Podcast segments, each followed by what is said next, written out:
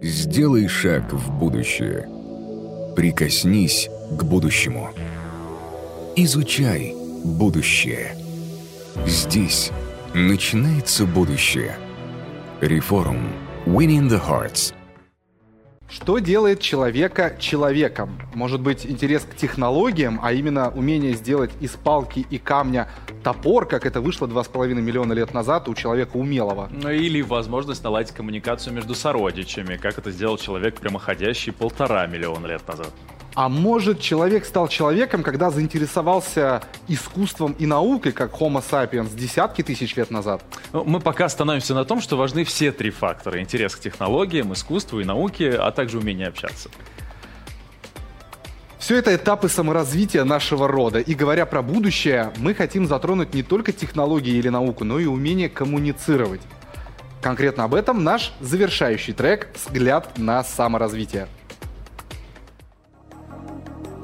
Правила приличия в идеале известны каждому члену общества. Это постулаты поведения, которые задают границы нормальности. То есть, если вы эти границы нарушаете, то никаких административных штрафов не получите. Но окружающие люди будут смотреть на вас с осуждением. Эти нормы различны в культурах и меняются со временем. Например, в одних культурах неприлично приходить в гости без подарка, а в других неприлично наливать гостю полную чашку чая. В-третьих, неприлично хвалить в гостях какие-либо вещи интерьера, потому что, согласно традициям, в этом случае хозяин должен вам их отдать. Отойдем от традиции и поговорим про современные коммуникации. Вот вы знаете, прилично ли звонить человеку без предупреждения? И вот если вы звоните, сколько гудков нужно выдержать, чтобы не показаться назойливым?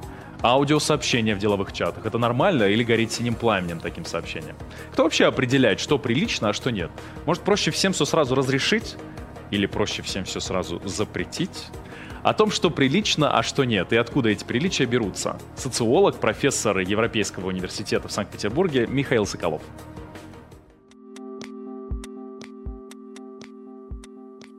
Здравствуйте. Я надеюсь, что все видят сейчас презентацию.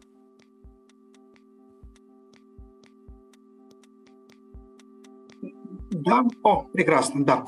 А тогда, собственно, мое сегодняшнее выступление будет посвящено работам а, одного ученого, который празднует должен был бы праздновать, если бы дожил в этом году свое столетие, Эрвина Гофмана. А об ученых принято называть национальность, но в его случае это был еврейско-украинско-канадско-американский ученый, который написал самые известные свои работы, или, по крайней мере, задумал их в Великобритании, поэтому идентифицировать его сложно. А Гофман – автор одной из самых важных или самых влиятельных теорий этикета.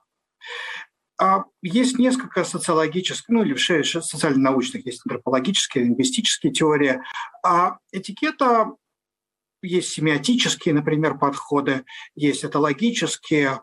А Гофман был автором программы изучения этикета под углом а, правил обращения с социальным лицом. Что такое социальное лицо? Социальное лицо состоит из фактов об индивиде, о которых известно окружающим. И, что очень важно, дальше станет понятнее, я надеюсь, почему, фактов об этих фактах и фактах о фактах известности этих фактов и так далее до бесконечности. А этикет представляет собой с точки зрения Гофмана совокупность правил обращения с подобной информацией. А Гофман следовал традиции или развивал работы французского социолога рубежа веков Эмили Дюргейма, который утверждал, что не он был первым, но он придумал социологическую теорию, которая а, развивала эту идею о том, что современное общество поклоняется индивидам так же, как более раннее общество поклонялись божествам. При этом центральным пунктом в теории религии Дюргейма были ритуалы. Но Дюргейма могли спросить, а если мы обожествляем хорошо человека, а вот самые важные какие-то наши идеи, связаны с человеческой личностью. Мы поклоняемся ярким личностям, мы считаем, что личность неприкосновенна и священна, а если это все религия, то где же, где же ее ритуалы, которые вы нам говорите так важны? И Дюргейм не ответил на этот вопрос, а вот Гофман ответил, и он сказал, что ритуалы нашей современной религии – это наше правило вежливости. И он так вот и используя религиозную терминологию, описывает правила вежливости как совокупность ритуалов, состоящих, повторюсь, с, а, в обращении с персональной информацией. Есть позитивные ритуалы, которые состоят в том, что мы а, выдаем некоторую информацию, направленную на себя и других, правдивую или неправдивую, а в том, что, например, мы рады видеть других людей. Когда мы говорим другим людям «здравствуйте», это позитивный ритуал, мы одновременно демонстрируем, что продаем им ценность, но по умолчанию мы даем понять, что и мы, люди, которые знают этот ритуал, не нарушают правила, готовы лояльные или верные участники этого религиозного культа. А значительно более важно, однако, второй сорт, сорт ритуалов, о котором мы в основном будем говорить сегодня, это негативный ритуал. Это своего рода цензура. По большому счету, позитивные ритуалы можно свести к негативным ритуалам. Сдерживание информации, которая не должна просочиться во взаимодействие. Когда мы говорим «здравствуйте», потому что это прилично, мы не обязательно убеждаем других в том, что мы на самом деле желаем им здравствовать. Мы и слово-то значение этого слова исходное, возможно, нам в голову не приходит. Но мы точно показываем, что мы не хотели бы показаться людям, которые не желают с ними здороваться а наоборот собираются их игнорировать. А в этом плане большая часть позитивных ритуалов может быть перекодирована в негативные. Мы избегаем того или другого отрицательного впечатления. И в настоящее время позитивные ритуалы, про это, я надеюсь, дойти к концу презентации, по большому счету поглощены негативными или отрицательными. А есть ритуалы, обращенные на других, это вот когда мы говорим «здравствуйте», и ритуалы, которые обращены на самих себя. Это когда мы держимся с достоинством и не позволяем обращаться с собой так, как по-нашему с нами нельзя обращаться, и сами с собой не обращаемся так, как а, человеческое существо не заслуживает. Как расползнать присутствие этих ритуалов? Это очень просто. У нас есть совершенно автоматический регистр для и у всех человеческих существ, видимо, есть, для нарушения в этих правилах игры, это возникающее чувство стыда или неловкости. Центральная идея у Гофмана, центральная эмоция в его теории – это вот неловкость, которая сопровождает какие-то сбои в неудавшейся, неудавшейся интеракции, неудавшемся взаимодействии. А так, что мы скрываем? Если этикет – это сокрытие какой-то информации, то что принято скрывать? Ну, вот здесь список, который не полон, может быть, кому-то придет в голову еще удачные примеры, но это разнородные вещи, которые мы считаем необходимым скрывать от других. Ну, мы скрываем части тела. В разных обществах скрываются разные части тела. Поразительно, но сто лет назад считалось большой потерей социального лица, например, выйти без головного убора на улицу ну, мы, может быть, не задумываемся, я сам задумался сравнительно недавно, но вот э, сто лет назад, правда, появиться без головного убора и для мужчины, и для женщины было примерно как у нас появиться, ну, не то чтобы совсем голым, но раздетым по пояс. А разные части тела нормальные или аномальные, таким образом пытаются скрыть от других людей. А запахи и телесные отправления включая сравнительно невинные вроде бы типа сморкания. А проявление неуклюжести или неловкости. Поскользнулся, что-то не так, не туда ступил или уронил, и мы чувствуем себя неловко перед окружающими и издаем то, что Гофман называл response cry, такой маленький, э, что-то типа упс, например, показывающий окружающим, что мы сами понимаем, что это ошибка, это вообще не типично, мы сами удивлены, как с нами такое могло случиться. Избежать этого нельзя, но можно попытаться сделать хорошую мину при плохой игре. А состояние или побуждение? Что-то уже более менее осязаемое, но при этом не а, не менее табуированные. Например, сексуальные или агрессивные. А недостойные интересы или вкусы, или отсутствие достойных интересов или вкусов. Это ближе к тому, чем мне самому приходилось заниматься некоторое время. Например, а, люди считают необходимым скрывать интерес к литературе, которая не дотягивает до определенных стандартов. Или готовность наоборот, наличие вкуса в каком-то искусству, которое считается не, недостаточно хорошим. Вот, например, а, Роквелл, картину которого я позаимствовал для этого слайда, это такое искусство, которое, может быть, репродукцию которого не стоит вешать у себя дома. Во-первых, репродукцию не стоит вешать. А во-вторых, сам он слишком сладкий и глянцевый, чтобы не возникали некоторые вопросы. Так вот, есть искусство, которое, вкус которого можно и нужно демонстрировать. Если этого вкуса нет, нужно скрыть, что его нет, желательно. А есть такое, которое лучше скрывать, что оно есть. А, и, наконец, самое общее, но к чему в некотором смысле сводимо все остальное? Неудачи и компромиссы в карьере и отношениях с другими людьми. А люди скрывают, что они, например, получают не ту работу, которую хотят, а ту, за которую платят меньше, и она вообще недостаточно творческая, недостаточно престижная, недостаточно уважаемая. Они скрывают одиночество, потому что им приходится праздновать дни, дни рождения а, или Новый год в обществе самих себя. А наоборот, они демонстрируют, что все обстоит совершенно по-другому. Интересная вещь про подобные правила заключается в том, что а, подобное отрицание как бы или подобное отрицаемое как бы разваливается на две части, на первичные и вторичные. А люди, которые скрывают части тела, например, не надеются, что другие поверят, что у них нет этих частей тела. Практически всех человеческих культурах гениталии окружающим не демонстрируются, если взрослыми, по крайней мере, относительно взрослыми членами общества. А, однако подавляющее большинство людей не ставит под сомнение, что подавляющее большинство людей вокруг эти гениталии есть. Есть особый случай людей, которые каким-то образом или родились генетическими аномалиями, или лишились в результате травмы всего этого. Но тогда им приходится притворяться людьми, которые скрывают то, что им, в общем, нечего скрывать. А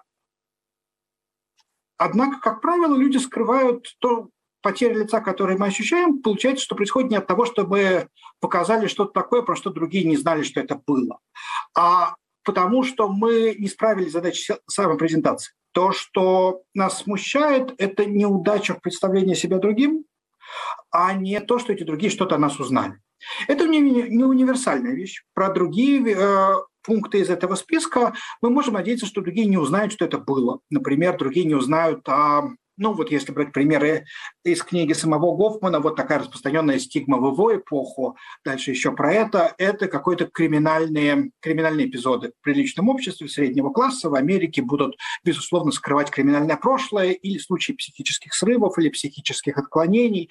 И вообще все американцы его поколения пытаются представить видимость, которая как раз очень похожа на эту картину. Вот все семьи, безусловно, полные, все супружеские пары, безусловно, любящие, у всех мужчин есть место в жизни в смысле работа, все жены хорошо выглядят, все супруги э, обожают своих детей, вот у всех есть прекрасный дом, собака, а все празднуют Рождество вместе. Люди, которые отклоняются от этого идеального трафарета, чувствуют, что им есть что скрывать, а если они ему соответствуют, они более-менее в ту эпоху, скорее более чем менее радостные, выставляют его на показ.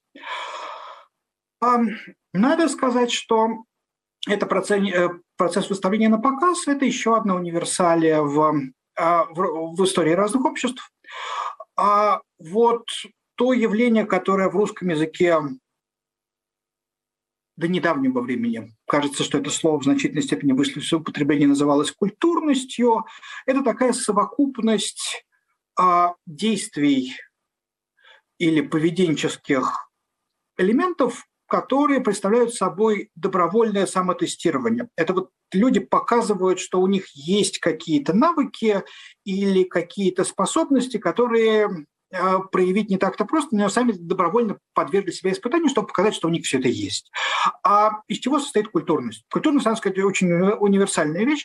А вот советская культурность, которую внедряли в раннем Советском Союзе, про это есть интересные работы, она состояла в поддержание правил гигиены вообще очень универсальная вещь. А манера за столом, использование ножа и вилки, речь, культурная речь, не использовать слова, которые не следует использовать в обществе, а, ну или наоборот сложные и разные интересные грамматические конструкции, эстетические и гастрономические вкусы в еде и культуре, и что-то, что называется расплывчатым термином воспитания. Собственно, культурность, как я сказал, это культурно очень, э, это очень устойчивая вещь. Современная культурность отсчитывается э, по крайней мере, со времен Ренессанса. Вот эта книжка, которую, я надеюсь, вы видите, это книга придворного Бальтазара э, Кастильона, которая такой классический учебник, выдержавший огромное количество изданий по тому, как вести себя придворному молодому человеку. Если мы читаем книгу Кастильона, мы можем с интересом обнаружить, что с тех пор произошло много разных качественных, количественных изменений, но в целом весь этот паттерн очень и очень узнаваемый. А там молодые люди при дворе спорят о вкусах. Вот, вкус вина они обсуждают, разную культуру, литературу они обсуждают, демонстрируют свои застольные манеры, свою изысканность. А про права женщин говорит, про социальную справедливость. То есть, в общем, довольно похоже на наш. А Последний пункт про воспитанность требует отдельного комментария. И это как раз про то, что наша культура состоит из а, разных слоев, мы не скрываем не только факты о себе, но и о том, что мы узнали какие-то факты о других, и о том, что мы знали какие-то факты о том, что другие узнали какие-то факты о нас. А Чехов замечательно передает эту идею, когда говорит про то, что хорошее воспитание состоит не в том, что не прольешь соуса на скате, а в том, что не заметишь, когда сделал кто-то другой. И воспитанность в своих классических формах – это способность не дать другим понять, что мы заметили их промахи. Вот если мы нарисуем на этой плоскости а, все факты, которые, в принципе, могут быть известны об индивиде, то мы можем разделить эту плоскость на несколько областей. Вот а, в фигурных скобках а, это э, факты, имеющие отношение к индивиду А. Так вот, в фигурной скобке указано, что это факты, имеющие отношение к А, а снаружи от этой скобки а, это факты, которые известны кому-то из участников взаимодействия. Здесь у нас только два, А и Б. Вот А, фигурная скобка А, это то, что А знает сам по себе. А знает и самом себе, наверное, больше, э, чем кто бы то ни было еще, но далеко не все. А есть какие-то факты, которые знает об А, Б. Б знает по большей части то же самое, что знает А, но есть что-то, чего А не знает, а Б знает. Например, что у А спина белая, или расстегнута молния на брюках, или он совсем не такой остроумный, как сам, видимо, о себе думает. А есть внутри этого круга, внутри пересечения А и Б какие-то факты, про которые Б знает про А, а А знает, что Б знает это про него. А есть какие-то факты, про которые Б знает, что А знает про самого себя а эти круги не совпадают. А, и зазоры между ними и, собственно, воспитанность во многом состоит, или этикет в целом состоит в том, чтобы мешать передвижению информации через эти границы.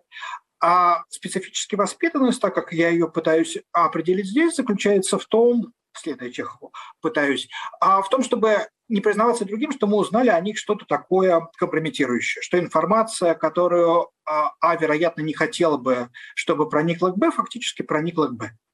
А как Б может достичь этого замечательного результата? Ну, прежде всего, проще всего не получить информацию, которую, которую А дискредитирует.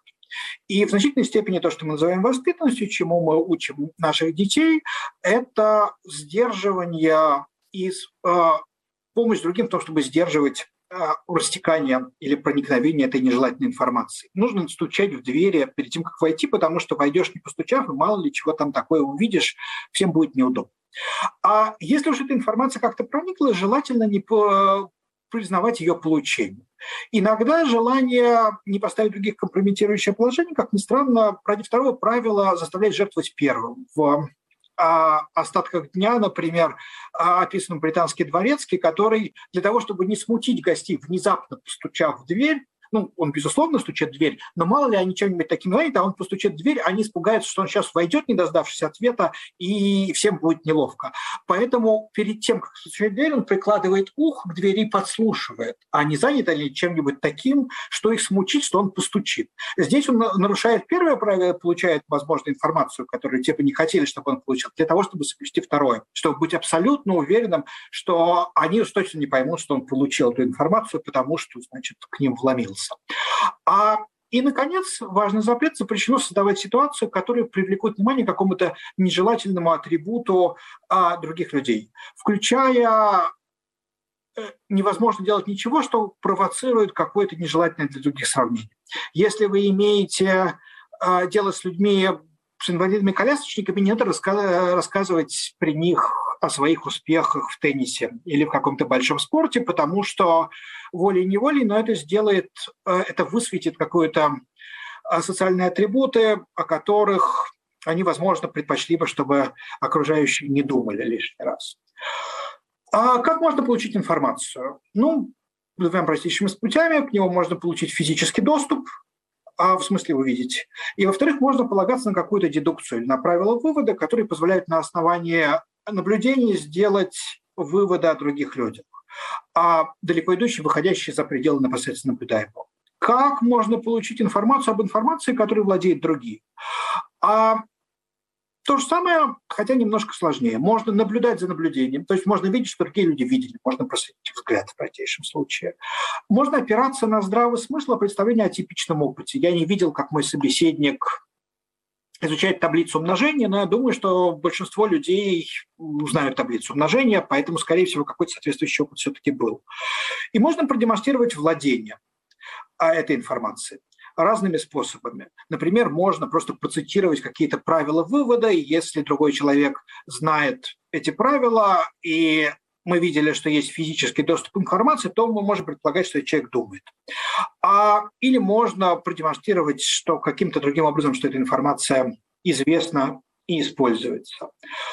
Все это, все эти каналы приходится перекрывать тактичному Б, чтобы А не узнал, а что этот Б знает.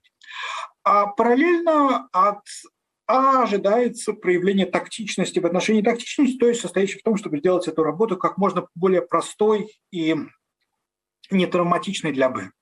То есть тактичность в отношении тактичности стоит в том, чтобы подавлять распространение дискредитирующей самого себя информации прежде всего, а проще всего добиться того, чтобы другие не заметили, как вы проливаете соус на скатерть, это не проливать соус на скатерть, а если другие, тем не менее, получили какую-то амбивалентную информацию, которую можно трактовать по-разному, задача потенциально дискредитированного представить альтернативное объяснение, которым этим другим легко поверить, что э, притвориться, что они поверили.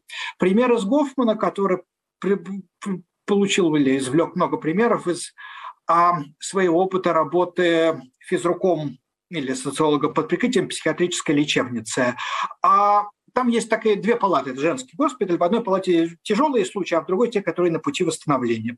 Их даже в город отпускают. Но вот эти женщины, которые отпускают в город, собираются идти в город, а одна говорит, что она приболела и не может пойти на какой-то бал на которые хотят пойти все остальные. И все, хотя все остальные знают, что она бедна, как церковная мышь, у нее просто нет платья, они притворяются, что поверили. А она притворяется им, что... Когда они притворяются, что они поверили. А и это вот с точки зрения Гофмана признак психического здоровья. А в его теории этикета люди, которые нарушают наше представление об этике, попадают в тюрьму, а люди, которые нарушают наше представление об этикете, попадают в сумасшедший дом.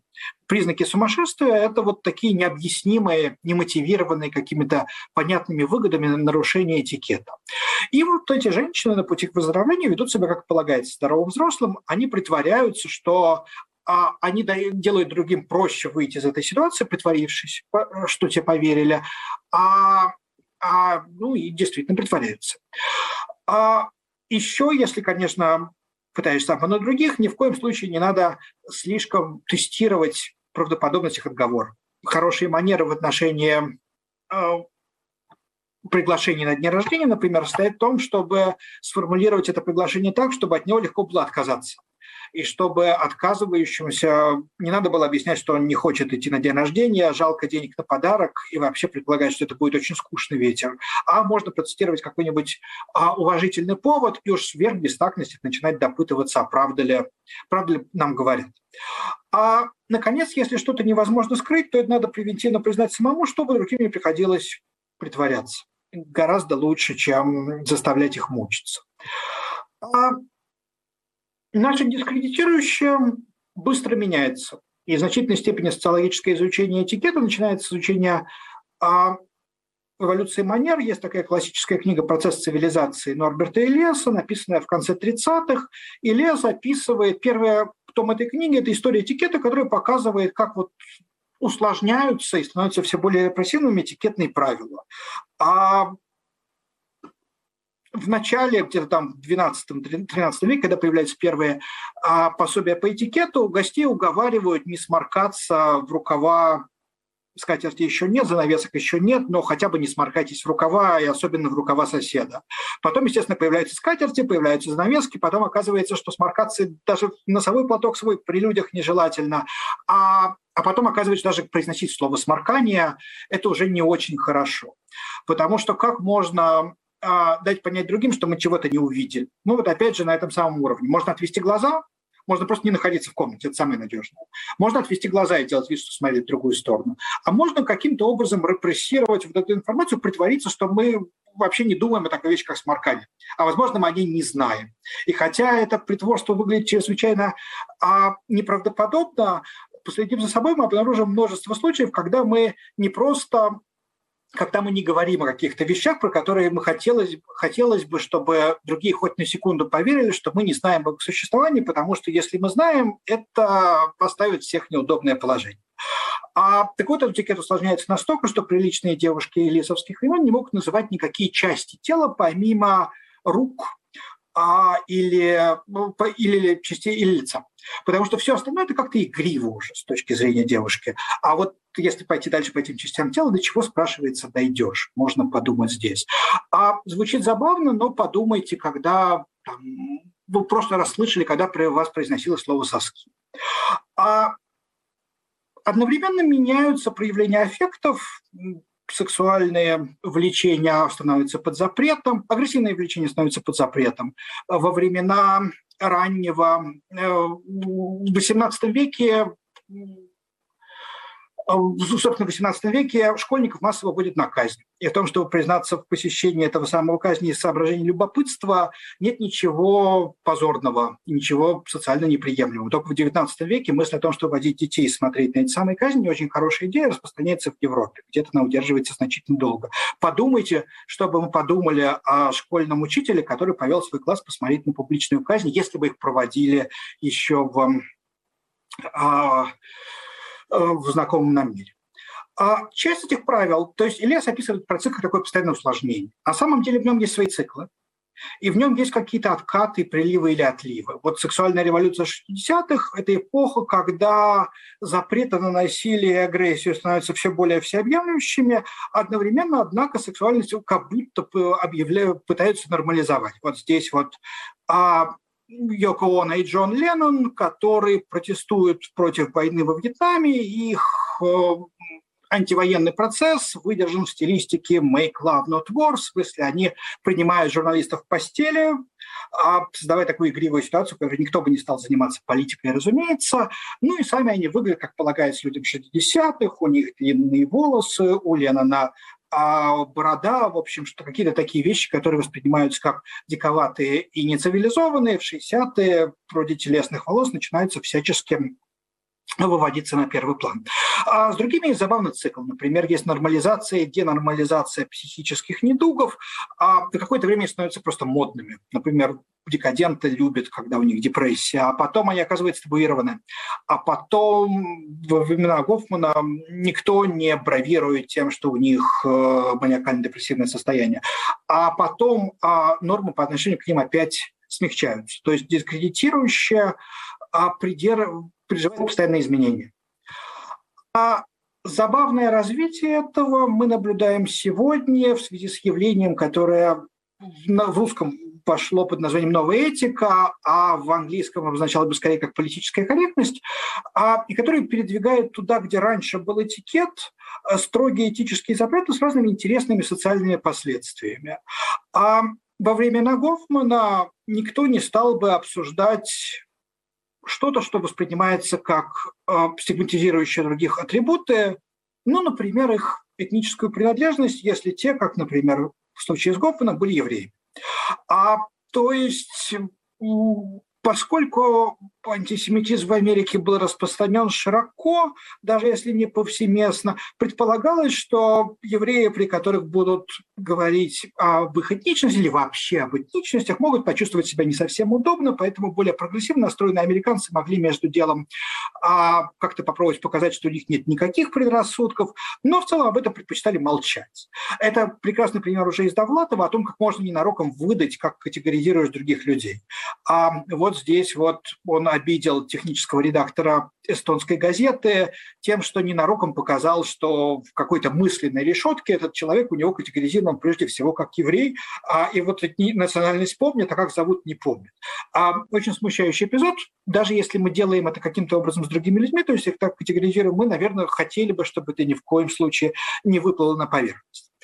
Что происходит а, в 90-х и все больше в 2000-х и 2010-х? Признаки на основании которых одни люди могли считать, что другие дискредитированы и как-то дискриминировать, сами по себе превращаются в объект дискриминации. Здесь я хотел бы сказать, что обычная критика в отношении социальных наук заключается в том, что социальные науки, в отличие от естественных наук, ничего не изобретают и вообще не меняют мир. Вот в естественные науки могут сказать, что они полезны, потому что они оснащают нашу жизнь техническими изобретениями. А скажите, что изобрели социологи. Часто говорят социологам люди, ушибленные своей естественно-научной идентичностью. И а, на первый взгляд, конечно, нет никакого девайса нет. А с другой стороны, посмотрите, насколько наши отношения – это производные от социологических теорий. А сексуальная революция была производной от распространения психоанализа в первой половине 20 века, который убедил людей в том, что они все равно все постоянно думают о сексе. Что же делать, кроме как превентивно признаться, вместо того, чтобы притворяться, что это не так, и ставить себя все более неудобное положение. А развитие социальных наук, социологии прежде всего в 60-е и 70-е годы а заставляет пересмотреть представление о дискредитирующих признаках, то есть если американцы во времена Гофмана предпочитали не говорить о цвете кожи в связи в присутствии афроамериканцев, а чтобы вот как бы вытеснить присутствующую, у них, возможно, присутствующую мысль о том, что они распознают цвет кожи собеседника и думают, что, наверное, он не такой умный и, наверное, не такой достойный, как белый американец. Чтобы эти подозрения как-то разбить, они не говорили о цвете кожи вообще. Но Потом появляются, распространяются социологические теории, в которых, собственно, эти представления виноваты в том, что белые э, темнокожие американцы не такие успешные или не такие богатые, не такие образованные, как белокожие, потому что а стереотип является основанием для дискриминации, дискриминация превращается в самоисполняющееся пророчество. И в этой конструкции как раз какой-то ход мысли, на основании которых можно дискриминировать других людей, превращается в сам по себе дискредитирующий признак. Люди, которые слишком много думают об этничности, начинают это скрывать. А, но в отличие от того, что происходит э, в случае с другими дискредитирующими атрибутами, поскольку здесь э, соображения скорее этические, другие вовсе не считают необходимым скрывать, что они кого-то изобличили. Наоборот. А ну и вот отчасти с подачи психоанализа распространяется такой взгляд а, на мир, в котором есть мыслительные конструкции, которые дискриминируют других людей. Эти мыслительные конструкции воспроизводятся и транслируются иногда не вполне осознанно, и задача людей доброй воли обнаружить, когда другие их транслируют, и вместо того, чтобы тактично промолчать, когда, как когда другие люди говорят глупость, вот привлечь к этому общественное внимание. А Пример, с которым мы, наверное, сталкивались, это пример вроде проиллюстрирован на этом слайде. Это, как, наверное, все легко узнают, гоблин, а, встречающий Гарри Поттера в банке, но бдительная публика может заметить, что крючконосы, закрытые от внешнего мира гоблины, которые сидят на мешком, мешках с золотом, которым нельзя доверять, очень напоминают евреев из антисемитских памфлетов первой половины XX века. И хотя никто не обвиняет Роулинг в том, что она сознательно подражает этим памфлетам, но вот мы можем изобличить кого-то и предполагаем, что этому кого-то будет очень неудобно. А следующее, я чувствую, что я выбираю время, поэтому, может быть, закончу на этом слайде. А общая черта нашего времени – это упадок, э, упадок позитивных ритуалов, вот тех самых, о которых я говорил, которые демонстрируют, а, что мы приписываем другим, а особенно самим себе, значительную ценность. А почитайте классическую литературу, и вы найдете множество примеров, когда герои в положительном ключе а, характеризовали следующим образом. Герой входит в комнату, и все наблюдают властную манеру повелевать которые сразу проявляют человека высокого социального статуса. И заметьте, это всегда в положительном ключе. Представьте себе человека, который сразу демонстрирует, как готов повелевать окружающими. Скажите, нравятся ли нам эти люди. А в действительности большая часть позитивных атрибутов, которые прежде люди демонстрируют, сегодня старательно э, превращаются в отчасти стигматизированные. Во-первых, потому что демонстрация собственных позитивных свойств является агрессивным этикетным актом. Когда мы показывая, демонстрируем их, мы наводим, мы провоцируем сравнение. Мы хвастаемся, мы показываем, что а другим, возможно, этого не хватает. А это очень-очень бестактно. Ну и, во-вторых, любое намеренно производимое позитивное впечатление делает производящего это впечатление потенциально уязвимым. А сказав про картинку, извините, не могу, э, забыл забыл сослаться, но, наверное, этих двух персонажей, по крайней мере, одного из них вы узнаете. Это Людовик XIV, а это какая-нибудь его пра-пра-пра-пра-пра-правнучка, а датская принцесса, к сожалению, имя я забыл, но Google легко легко его восстановит, который везет детей в детский сад. Как видите, в пуховике, видимо, из Wild Goose не отличается из огромного количества датских матерей, которые делают каждое утро то же самое на улицах Копенгагена. Если бы Людовик воскрес и увидел это, он, наверное, пришел бы в ужас по причине, ну, с его точки зрения, полнейшей профессиональной непригодности. Функцией монарха его времени было демонстрировать величие. И вот он здесь представлен, ну, воплощает собой величие. Он выглядит не как его подданный, он богатейшем возможном антураже. Никто не примет, а, не примет Людовика за обычного француза. А цель ныне здравствующих принцесс и принцев и королей и королев в общем, в значительной степени сойти за других таких же людей. Ну, можно увидеть политиков и разных людей чрезвычайно могущественных, которые скромненько сидят на ступеньках или, как Меркель, ходят в супермаркеты, покупая там принесенную с собой а, пластиковую сумку, картошку. А вот эта вот демонстрация величия власти и себя в центре этого величия, она совершенно уходит в прошлое, превращается во что-то не совсем а, неприемлемое, даже в людях, которые реально обличены этой властью. А другая грань этого упадка – это, или другая исток этого упадка, любое намеренно производимое впечатление делает производящее это впечатление потенциально уязвимым. Как только другие поняли, что мы хотим их впечатлить, а они, во-первых, понимают где предел наших возможностей, а во-вторых, могут зафиксировать расхождение между желаемыми и производимыми впечатлениями. И в этом смысле а, меняется наше представление о вкусе в том, что касается туалета, ну и даже вкусе в том, что касается литературы.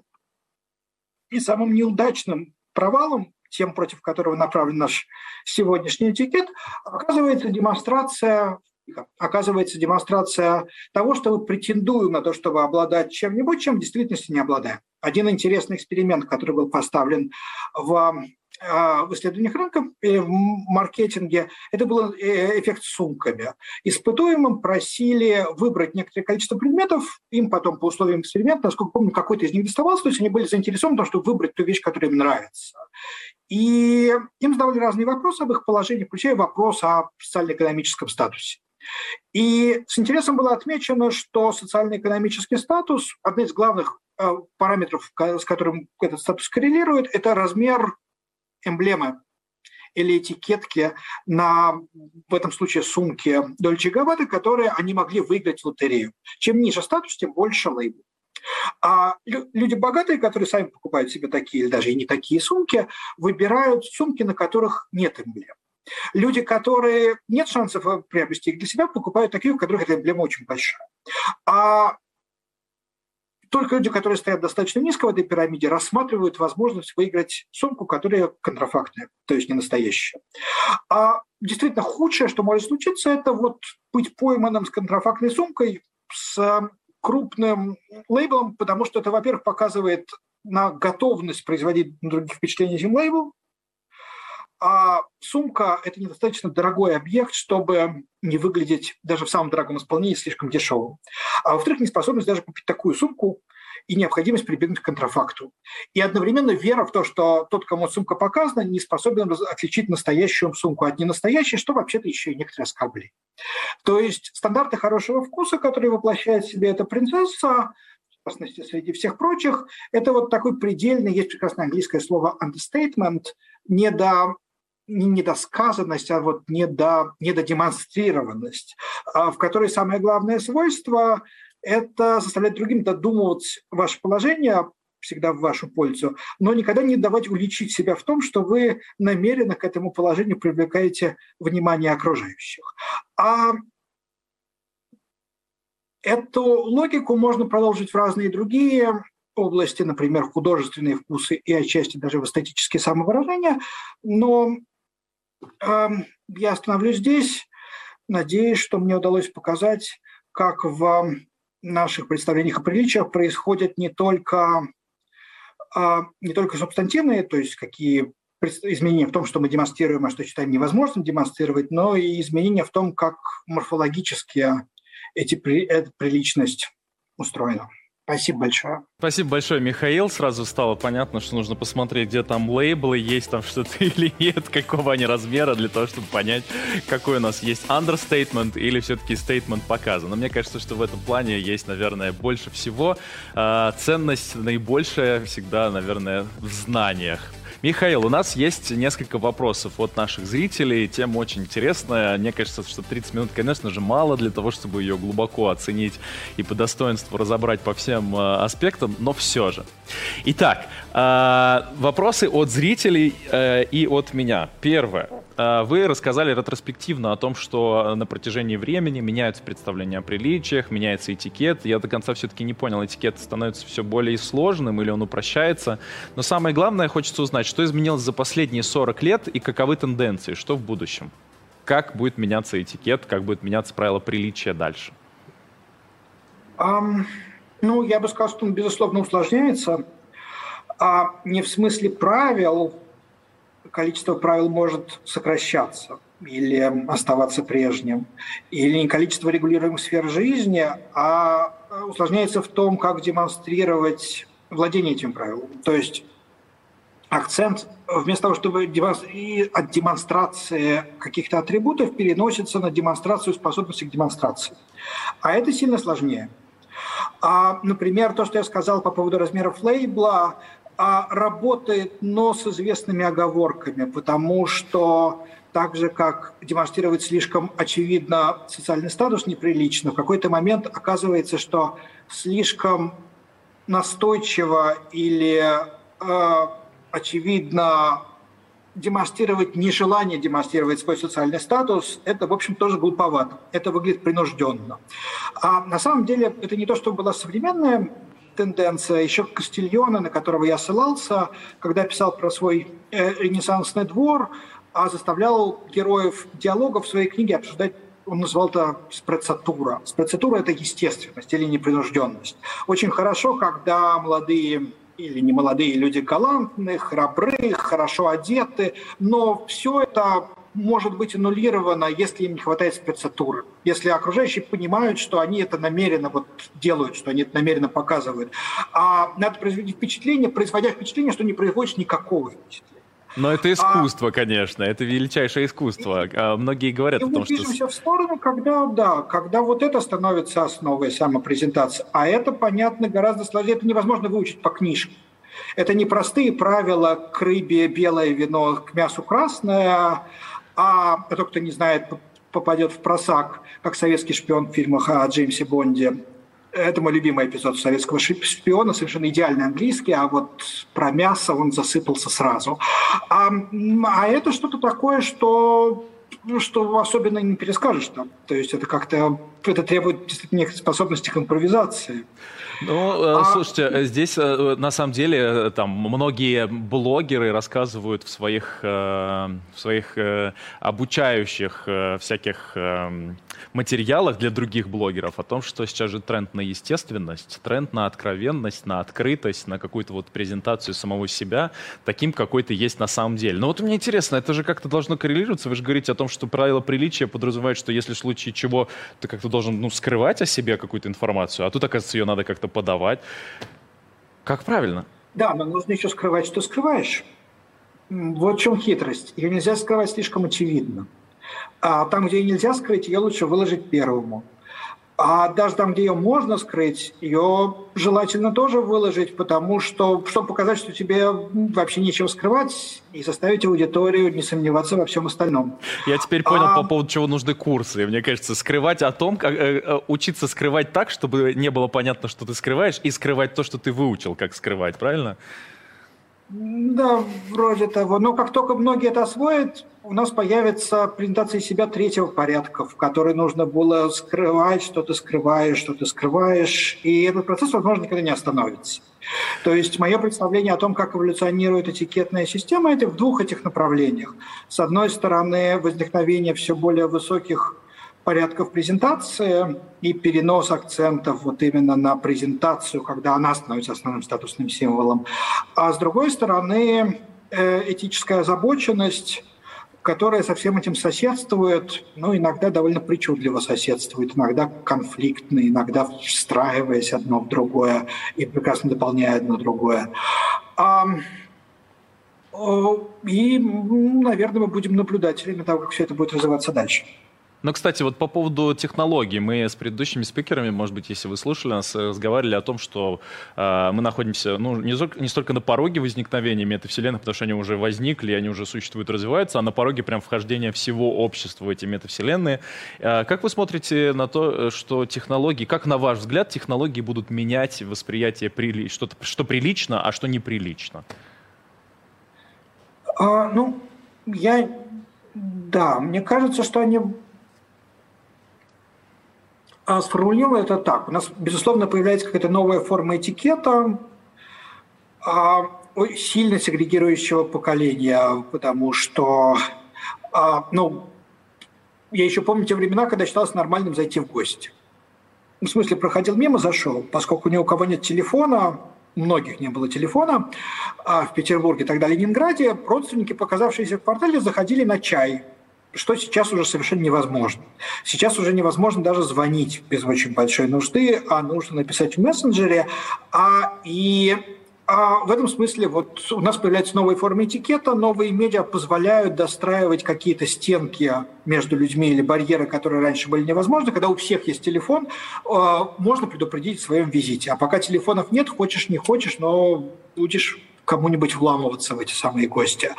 А, а потом появляются мессенджеры, и не обязательно звонить а можно оставить сообщение, которое найдут в удобное для получателя время. И это и порождает свой собственный этикет, и позволяет как-то развивать тему уже существующего этикета. А разные технические средства, допускающие фиксацию много чего изменили. И сейчас вот мы по-прежнему видим, как какие-то навыки, которые приобретены во времена до физической фиксации, а ставят людей, не справляющихся с контролем над информацией, в страшно неудобное положение, потому что они подумали, что их запишут а, или заснимут. И, и свидетелями того, что они там натворили, станет неограниченный круг лиц. А изменит ли это качественно наше представление о том, что и как нужно показывать, демонстрировать другим. Вот тут я бы не торопился, потому что очевидные примеры мне в голову не приходят. Мне кажется, что, по крайней мере, со времен Кастильона э, есть значительная преемственность а, в разных темах в этой культурной самопрезентации и в наших общих представлениях о приличиях. И не факт, что появление новых технических приспособлений что-то тут очень сильно изменит.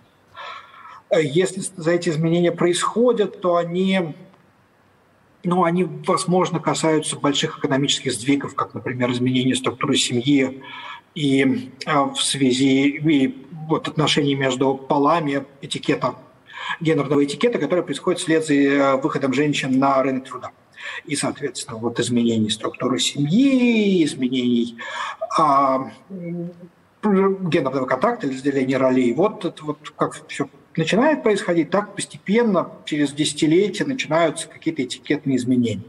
И то мы еще далеки от того, чтобы увидеть концы э, той технологической и экономической революции, которая датируется, ну, по крайней мере, уже больше, чем сотни лет.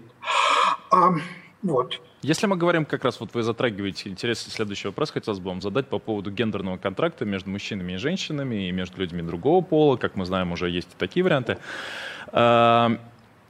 Является ли эта новая этика, возникающая вследствие изменения этих контрактов, э, закономерным этапом? И что мы можем увидеть дальше, как вы считаете?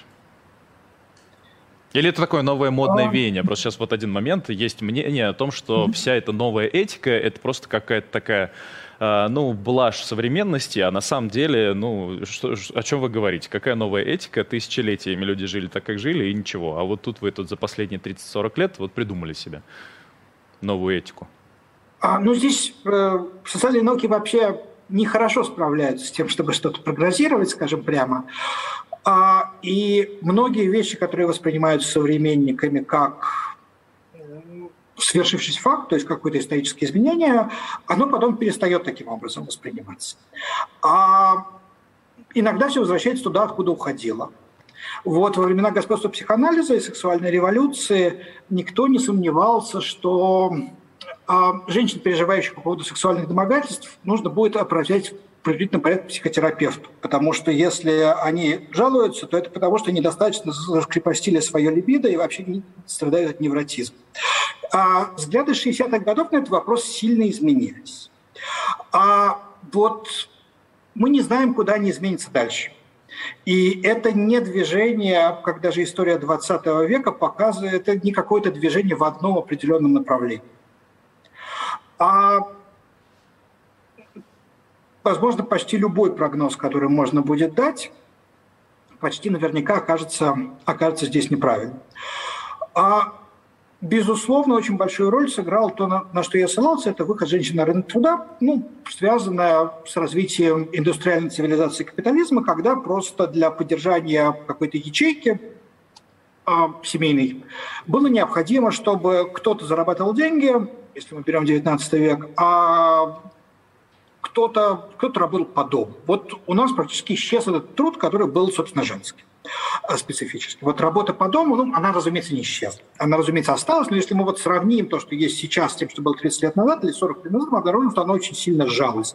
40 лет назад э, стиральная машина в Советском Союзе была э, богатством была далеко не у всех и стирала так, что нужно было стирать дальше руками, а по посудомоечных машинах не слышали.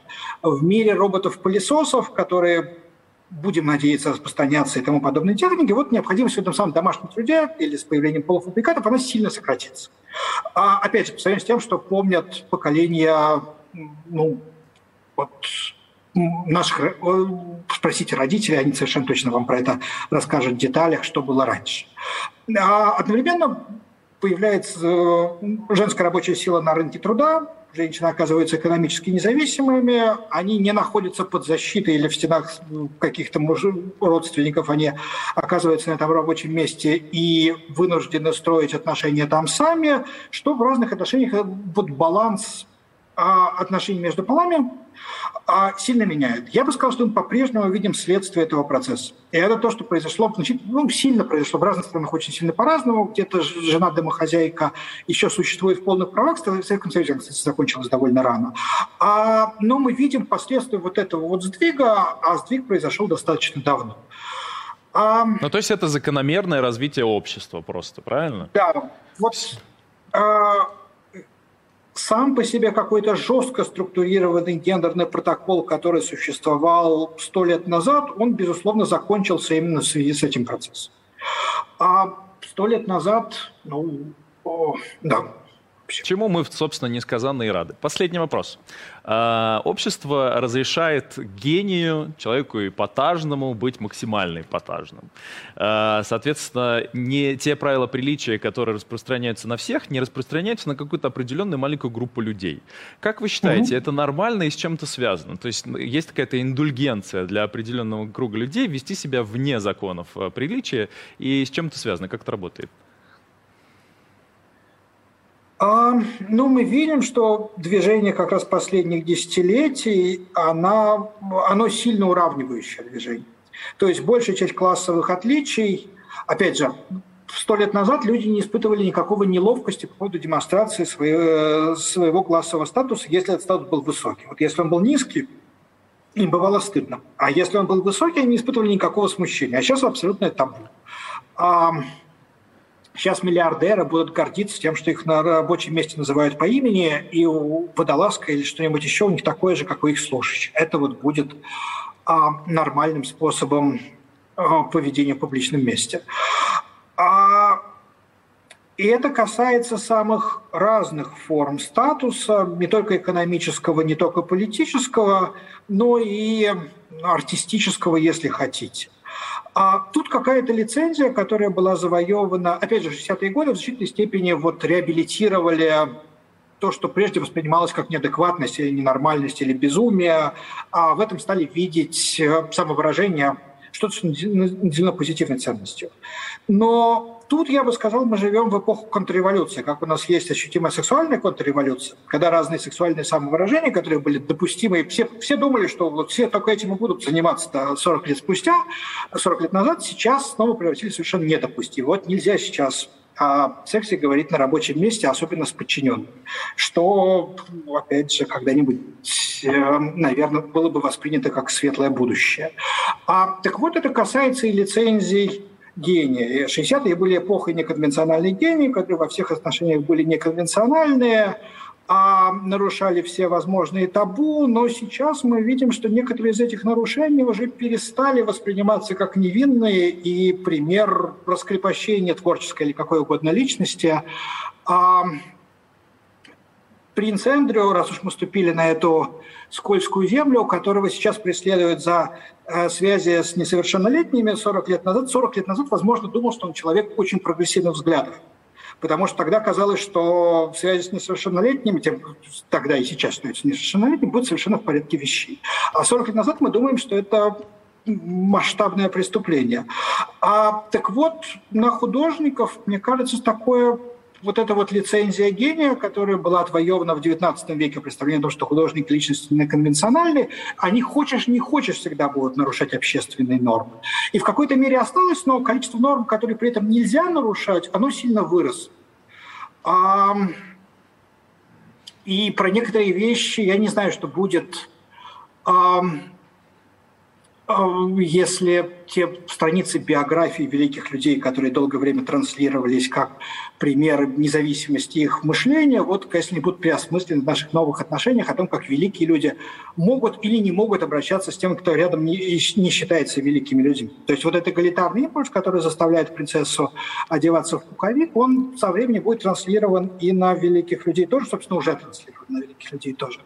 А опять же, некоторые из американских наблюдателей всего этого процесса. Энн Эпплбаум в этом смысле, а, не она первая, но она написала про это запоминающуюся книжку как раз про новое пуританство. А она видит что-то в этом вот такого господствующего морализма, который в Америке обычно возводится к пуританизму, и который как раз очень озабочен по поводу того, что наделенные властью индивиды будут использовать эту власть для того, чтобы попасть в какой-то порог. Наоборот, к этим наделенным властью индивида предъявлять все более высокие стандарты. И нет никакого шанса, что это минует художников или людей творчества, разве что придет к ним немножко позже. То есть, если сделать заключение, то в конечном итоге мы понимаем, что норм становится все больше, правила приличия становятся все более и более сложными, и в конечном итоге нужно будет э, как-то, как и мы привыкли к тому, что нужно с, э, э, работать с возрастающими объемами информации, то же самое будет в этике, что будет возрастать количество норм и так далее, и так далее, и так далее. Верно? Да, будет хуже. Хотел, я хотел закончить на чем-нибудь позитивном. Давайте так, но хотя бы теперь можно не э, э, заморачиваться по поводу того, какой вилкой есть, потому что можно теперь есть любой вилкой. Она, в общем-то, одна на всех, это единственно радует. У меня какой-то другой взгляд на вещи, но я понимаю, что мы с вами разговариваем как простой смертный и представитель науки. Спасибо большое, Михаил. Сделай шаг в будущее – Прикоснись к будущему. Изучай будущее. Здесь начинается будущее. Реформ. Winning the Hearts.